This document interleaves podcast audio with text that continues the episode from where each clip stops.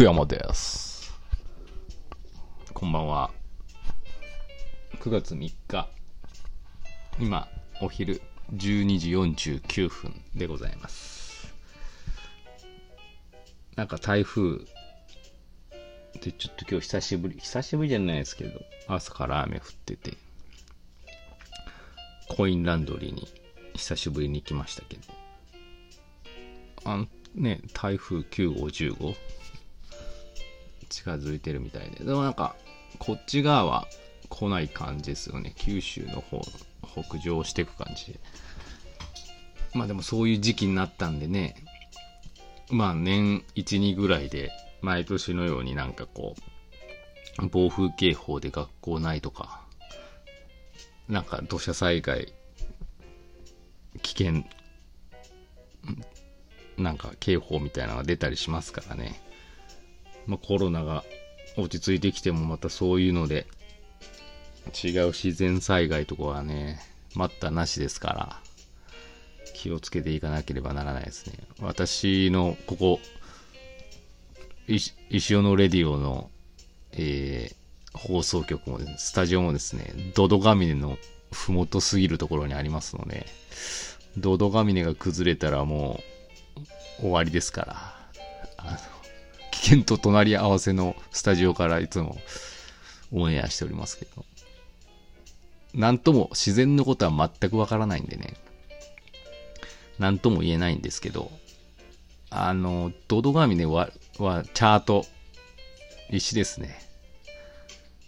で、でき、できてるって言ったら変かもしれないですけど、なんで、よっぽどなことがない限り崩れないんじゃないかなと思うんですよね。その水で、土砂が砂がとかそういうの砂とか少ないんですよね。石ばっかなんでね。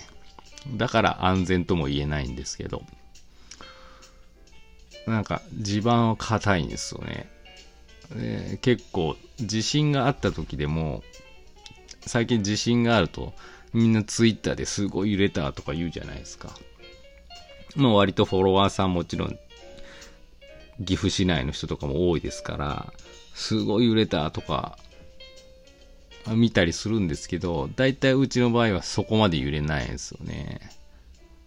僕なんかも怖かったぐらいはないですね。まあ、ね、多分地盤は硬いんだろうなって。だから安心とは言えないですけどね。土砂災害危険地域にはうち入ってますんで、半分。なんかあったらやばいですね。なんでまあ、地震も怖いですけど、大雨の方がやっぱ怖いのかもしれないですね。水がね、やっぱすごいことになるんでね、山からの、ブワーって滝のようになんか、出てきますから。まあそんな感じです。じゃあ、あのコーナー、じゃじゃん。先生、こんにちは。スニーカーのネタって石尾の4コマのように尽きないものなんですね。そうなんです。尽きないですよ。まだスニーカーに関してはね、語り尽くせてないですけど、また機会があれば言いますね。こだわる、こだわる人は信じられないくらいこだわるのもなんとなくわかりました。そういえば最近僕は洗濯にこだわり始めました。お某 KJC に習って洗濯の本を読み、洗う手順を書いたり洗濯物を一時置きするための通気性の良いカゴも新調。あ、なんか昨日それストーリーズかなんかインスタで見ました。被ってたやつだよね。社長のインスタかな。あとは洗濯機だけです。買い替えるんですかねお元はといえば洗濯物の匂いが気になるものがいくつかあってどうにかしたいなとずっと思ってきたためです。さすがに J 氏ほども趣味レベルには到達しておりませんが少しずつ前進している感があります。先生も確か選択されていたように思いますが石尾流のコツってありますか？また最近こだわり出したものとかよろしくお願いします。ありがとう、くにくに。なるほどね。くにくにも、そうやね。くにくにと J さんってなんとなく似てますよね。こだわってとことん突き詰める感じだよね。洗濯の本ね。なんか、あ、それもなんか、インスタとかで見ました。なんだっけな。洗濯兄弟みたいなやつですよね。確かに、面白いだろうね。何気にさ、洗濯機に突っ込んで、洗剤入れて、エイヤーでやってたけど、こだわるとこういうね、その、洗濯物を一時置きするための通気性の良いカゴ。通気性がいいといいんだろうね。っていうところが、誰もね、気づかなかったりするところなんでね。こだわると面白いでしょうね。えー、私も、あの、仕事柄家事たくさんやるんであの、洗濯もやりますけど、洗濯はね、その洗濯の仕方とか全くこだわってないですね。洗濯機頼りっていうか、ペッペッってやるだけで。どっちかというと、乾かすのこだ、こだわるってことはないですけど、干し方はこだわってますね。確実に。まあ、という、とはいうもののですね、別に特別なことじゃなくて当たり前の、ね、毎日洗濯物干してる人からしたら、そんな当たり前じゃんっていうことなんですけど、まあ、あの、よく、簡単なのは、なんて言ったらいいんですかね、もの、私まあ庭があるんで、庭に干すんですけど、物干し竿とあと、なんて、なんていうタイプって言ったらいいの？パラ、パラソル型のあるじゃないですか。2段ぐらいになってて、なんかこう、時計の針みたいにさ、360度こう何本あるんだろう ?12 本ぐらいパパパパパってこう、フェイスタオルかけれるぐらいのあるやつ？あるじゃないですか。多分もうわかると思うんですけど。あれに干すときに、基本、一本空きでタオルとかをまず干しますね。結構、その棒と棒の間がですね、狭いんで、フェイスタオル連続で干してしまうと、なんか通気性が悪くて乾きが遅いような気がするんです。なんかこう、間引きじゃないですけど、タオルは、タオルじゃないけど、まあ、一個空きで干すっていうのは、まあ、大前提ですね。まあ、あとはね、あとはそんなにこだわってないですね。まあ、当たり前かもしれないですけど、取り込むことを考えて、取り込むのめんどくさいんで。なんか息子たちの靴下代100%裏返ってんで、表にして干すとか、取り込んだ時の手間を省く感じですかね。もうそれぐらいですね。あとまあ、うちね、ドライ素材の、まあ、服が多いんですよね。私も T シャツ全部ドライ素材だし、まあ子供たちも、うん、まあ、スポーツやってるドライの T シャツがいっぱいあるんで、結構乾きは早いっていうのはありがたいことかな。うん。それ別にこだわりじゃないですけど。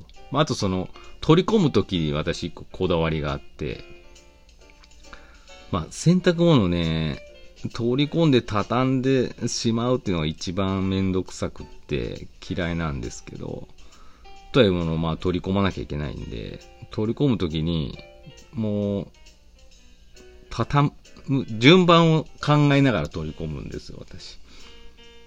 まず、でっかいタオルを畳んで、その上にフェイスタオル畳んで、で、下着類。だから風呂場行きのまずこう、洗濯物を畳ん、いや、一つの山にして畳んで、その後はまあ、子供の服とか、自分の服、妻の服とか、こう山を分けてですね、畳んでいきます。そうするとまあ、無駄がないっていうか、無駄な動作が減るんでしょうね。